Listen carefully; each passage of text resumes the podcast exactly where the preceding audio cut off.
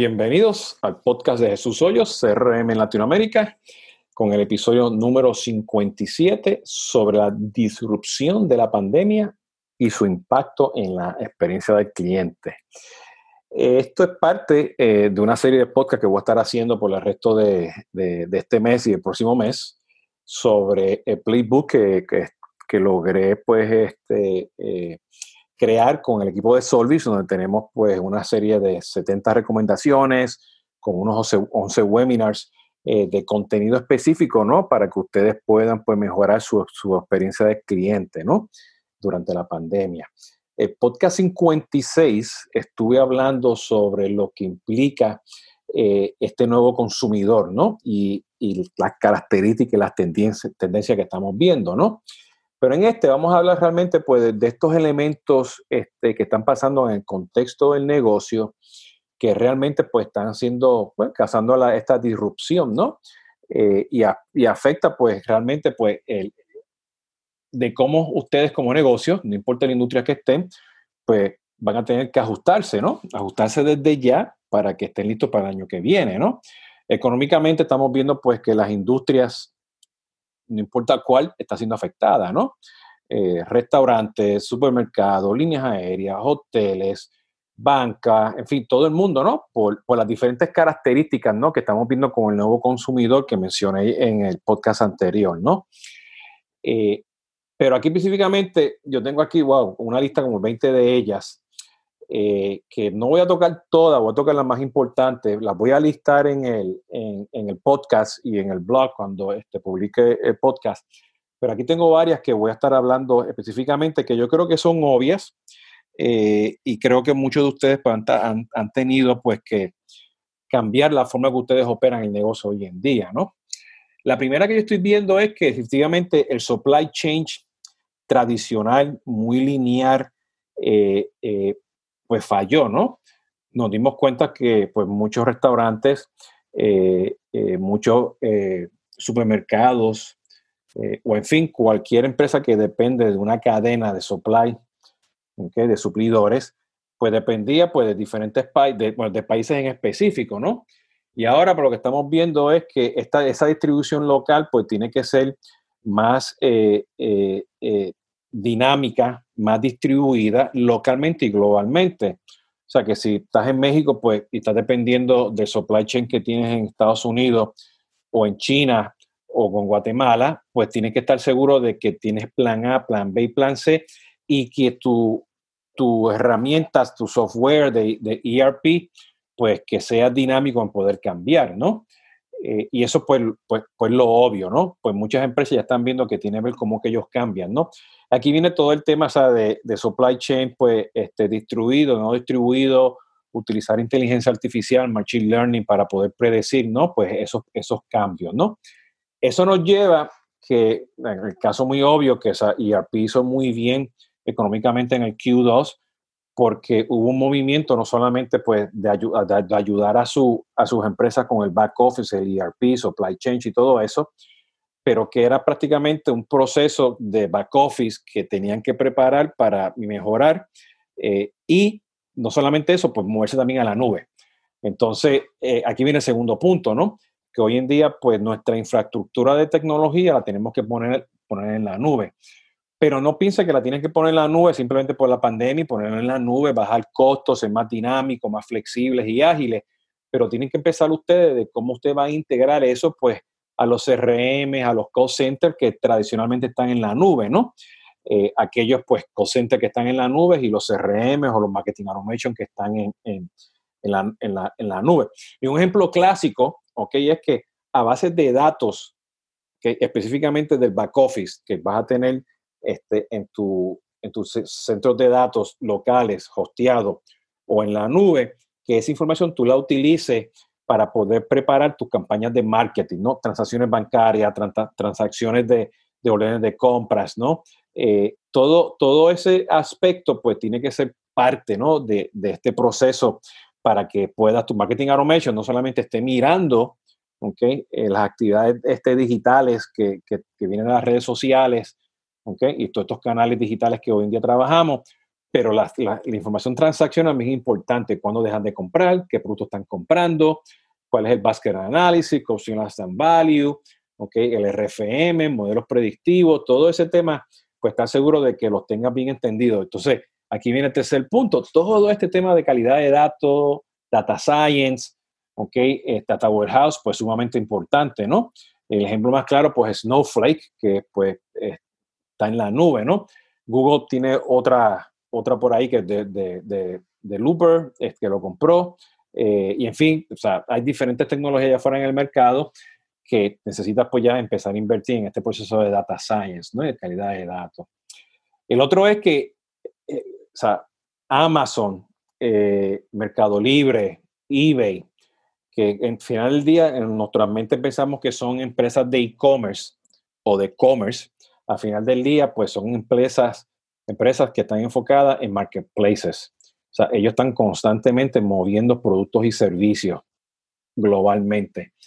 Y ellos pueden hacer eso porque este, el Amazon eh, y a nivel donde tú estés globalmente con ellos y cualquier todas estas tecnologías, pues, y con el contactless y, y, todo el proceso de pago, pues se están volviendo ahora en, en fintech, ¿no? Compañías de, que ofrecen productos financieros, pues a base de tecnología en la nube, ¿no? Eh, aquí que viene puesto estas, eh, eh, el, Pay By, ¿no? Apple Pay, Google Pay, eBay, Mercado Libre, Amazon y todos los que hay en otros países, pues tenemos que empezar la forma de nosotros ver cómo ayudamos, ¿no? Y es bien importante porque la otra modalidad que hemos visto, que los restaurantes, los supermercados, pues dependen mucho pues de los Ubers, ¿ok? De, para que el Uber Eats y todas estas herramientas de, que, te, que de delivery, pero te procesan el 30% y, y, la idea es que tú tengas tu propio Uber Eats, que tú tengas tu propia eh, aplicación de fintech y delivery para entregar cualquier cosa que tú tengas que entregar que amerite, no solamente que sea restaurante, pero cualquier cosa que amerite que tú tengas que integrar y procesar un pago, ¿no? Que es sumamente también importante, ¿no? Eh, de, de ese punto de vista, ¿no? Lo otro que, que, que estamos viendo es que definitivamente todo este tema de, realidad aumentada, inteligencia artificial, este machine learning, ¿no? Pues esa tecnología hay que traerla ya al mundo de, de commerce, al mundo de la experiencia del cliente, ¿no? Eh, una de las cosas que yo hablé en el webinar número 11 eh, de, de, este playbook es que eh, la hija mía tuvo la oportunidad durante, donde estuvo la pandemia muy fuerte a principio de año, ella fue una boda con su esposo 100% virtual. Ella, él estaba en PlayStation, ella estaba en, en, en, en, Xbox y participaron en una boda virtual, gente de todo el mundo, y fue esa, un gaming, un gaming and wedding, una, un casamiento, este, 100% pues este, por medio de, de plataformas de gaming, ¿no? Eh, y tenemos que empezar a ver cómo empezamos a traer todo ese tipo de tecnología pues a, adentro ¿no? de, de, las empresas. ¿no?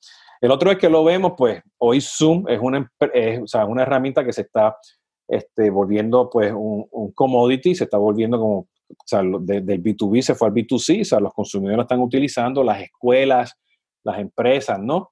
Pero no es una herramienta realmente o sea, de trabajo para dar clases, ¿no? O de colaboración, que ellos van para allá, pero o sea, no, no se compara pues con Teams, y otras herramientas, ahora como Google, que está invirtiendo más en Google este, este Meet para que sea más de colaboración, ¿no? Pero eso nos lleva a que hay ya herramientas donde vamos a tener que hacer eventos este, online, ¿no? El gran ejemplo fue, pues, y lo van a ver y estén pendientes, pues, eh, el evento de, de, Salesforce que lo hicieron por medio de, de el show, el show de Excel fue simplemente este, eh, en línea y parecía un show de televisión, ¿no? Eh, por ahí, hace años atrás, yo tuiteé eh, que Dreamforce debería ser como Netflix, ¿no? Eh, y bueno, ya sabemos, Dreamforce no, no, no, va a ser posible este año y vamos a ver si realmente ellos lo convierten en algo que sea como Netflix, ¿no?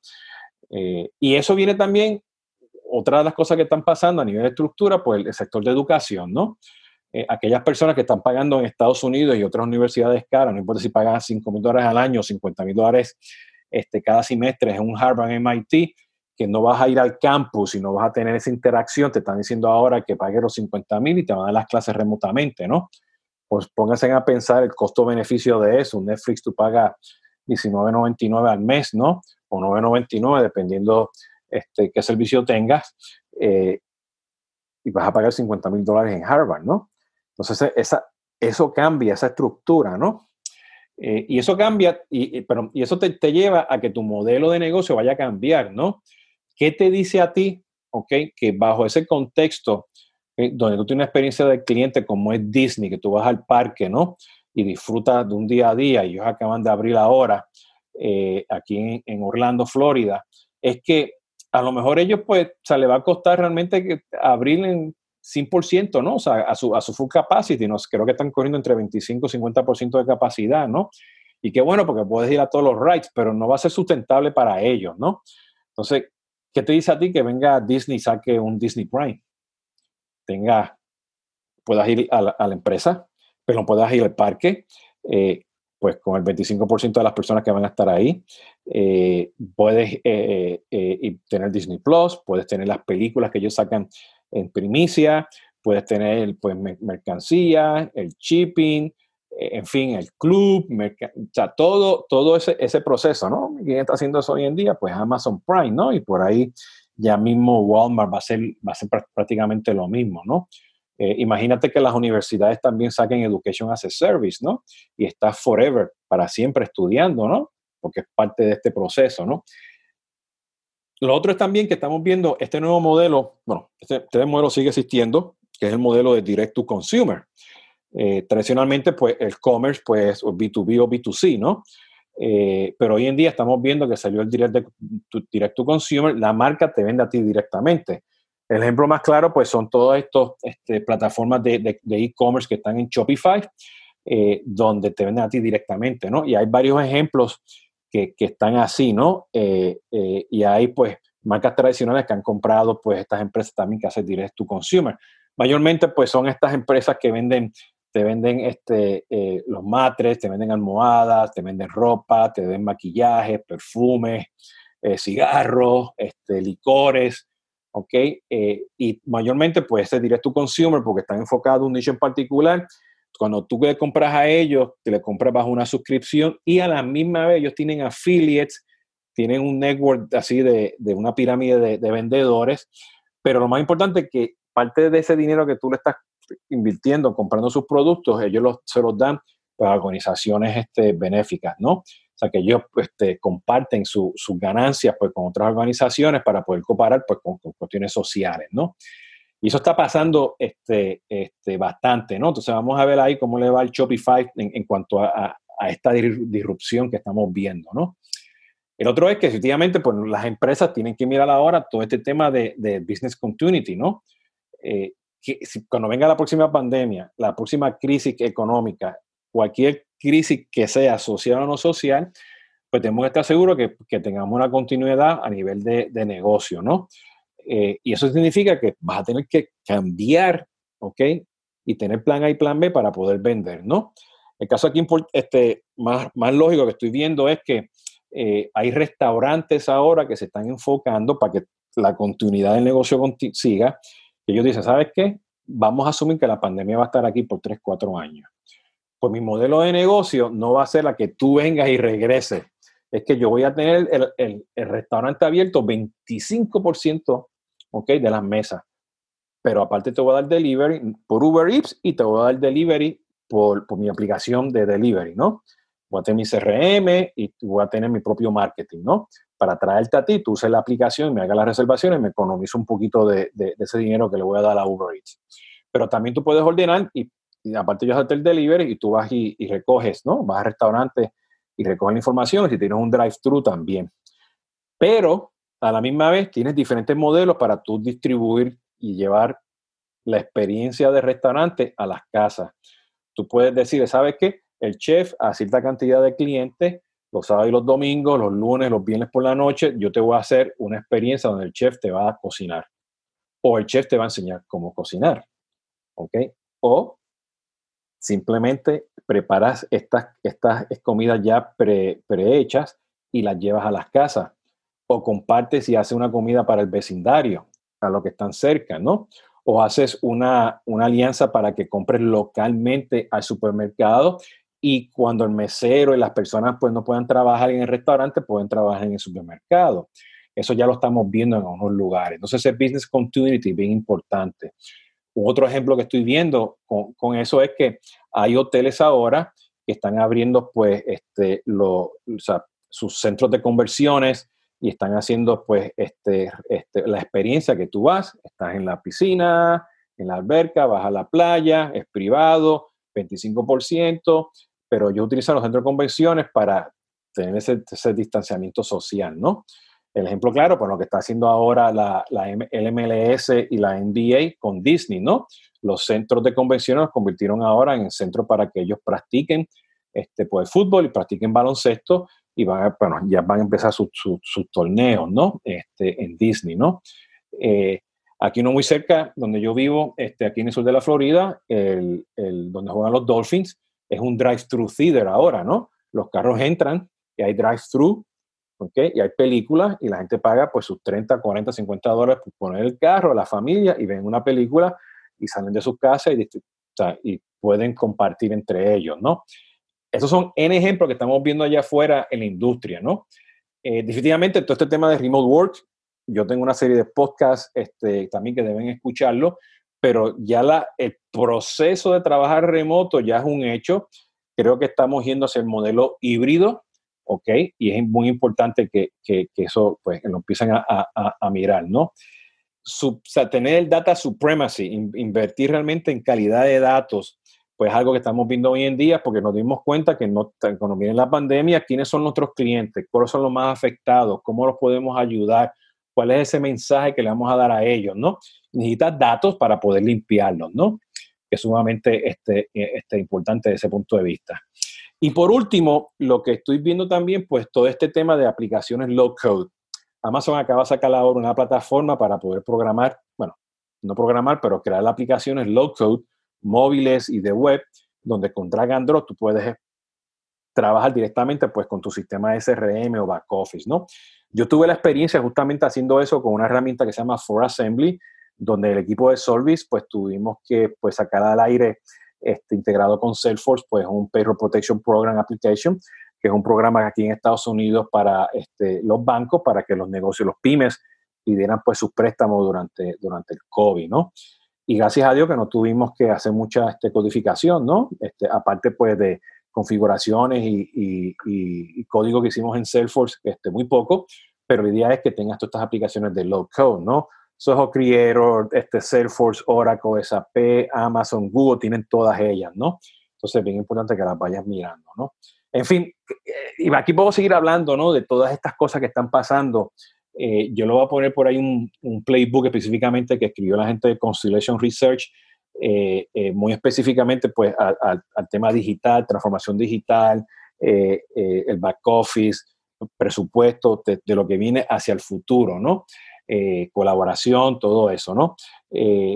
pero a base pues de lo que estuve buscando allá afuera en, haciendo mi research, pues hay una estructura del negocio que tenemos que cambiar. ¿Ok? Que que del lado de CRM, pues hay que buscar cómo esas van a impactar la experiencia del cliente, ¿no? Y sí, podemos enfocarnos en transformación digital, podemos enfocarnos en, cambio de, estructura, pero lo más importante es que sean ágiles, piensen en los quick wins. Esto es un tema de, del CEO, esto es un tema del CIO, esto es un tema de todos los CXOs, ¿no? Para que sigan trabajando sobre eso, ¿no? Los invito a que vayan al al enlace que voy a poner porque pueden bajar el playbook y en ese playbook están todas también esas listas, un PDF que tiene una, este, mira, por aquí unas 25 páginas y hago relación a cosas específicas, ¿no? Del mundo de CRM y Customer Engagement que te pueden ayudar en alguna de estas características, ¿no? Así que los invito a que bajen el playbook, ¿ok? Y escuchen el podcast anterior y que estén pendientes de los otros podcasts porque voy a estar ahora hablando en cosas más específicas. Vamos a tener una serie de invitados específicamente para poder pues, darle sugerencias específicas, ideas para que usted pueda pues, mejorar la experiencia del cliente, el customer engagement, pues durante la pandemia que todavía sigue, ¿no? Bueno, Muchas gracias. Este ha sido Jesús Hoyos de CRM en Latinoamérica con el podcast número 57. Ah, y pueden tener acceso al podcast en cualquier lugar donde usted está registrado o, escuchen su podcast. Muchas gracias. You